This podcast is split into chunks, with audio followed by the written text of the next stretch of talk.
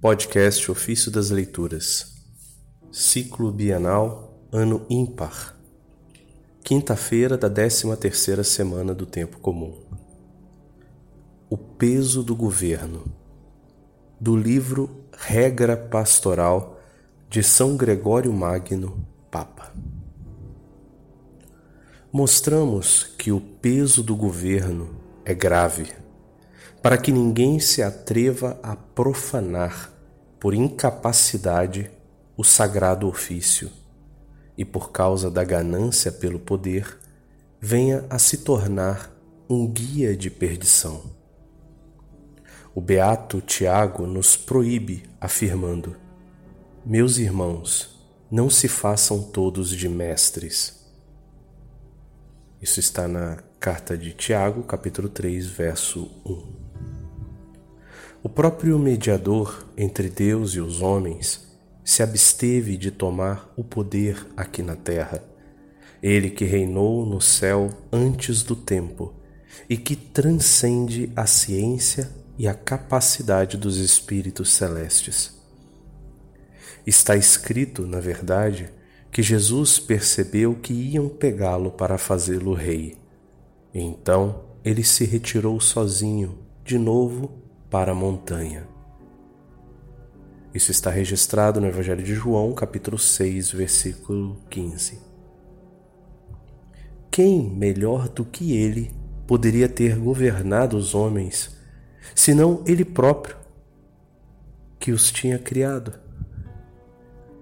Mas, visto que não se encarnou apenas para nos redimir com sua paixão, mas também para nos ensinar com o exemplo de sua vida, recusou ser nomeado rei, mas foi espontaneamente para o patíbulo da cruz. Escapou da glória do poder que lhe foi oferecido e desejou uma morte ignominiosa para que os seus membros aprendessem a escapar dos prazeres do mundo e a não temer as suas ameaças, a preferir as adversidades suportadas por amor à verdade e a desconfiar com temor de situações favoráveis. Porque estas, muitas vezes, contaminam o coração, enquanto as adversidades o purificam pela dor. Na prosperidade, o ânimo se exalta. Nas dificuldades, ao contrário, embora fosse orgulhoso, humilha-se. A prosperidade aliena o homem de si mesmo, enquanto as dificuldades o obrigam a se comprometer até contra sua vontade. Quando as coisas vão bem, Muitas vezes se desperdiçam os méritos acumulados anteriormente. Nas adversidades, ao invés, espiam-se as culpas por muito tempo negligenciadas. Frequentemente, a escola do sofrimento plasma o coração, enquanto aquele que chega ao topo do poder, acostumado com a glória, torna-se orgulhoso. Assim Saul, que a princípio se considerou indigno e fugiu logo que tomou posse do reino, orgulhou-se. Querendo ser honrado perante o povo e não repreendido publicamente, afastou-se até daquele que o tinha ungido rei. O mesmo aconteceu com Davi o Senhor o apreciava em tudo.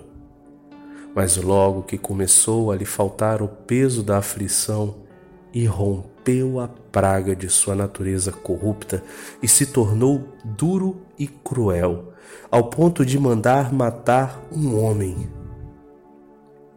Tão frouxo e fraco que desejou a mulher dele. Enquanto antes conseguiu ser tão misericordioso a ponto de perdoar os malvados, agora descaradamente ansiava pela morte dos bons. Inicialmente não quis ferir o seu perseguidor, que tinha caído em suas mãos. Depois, com o prejuízo ao exército exausto, matou o soldado fiel. E certamente a sua culpa o teria levado para bem longe do número dos escolhidos, se as aflições não o tivessem trazido de volta ao perdão.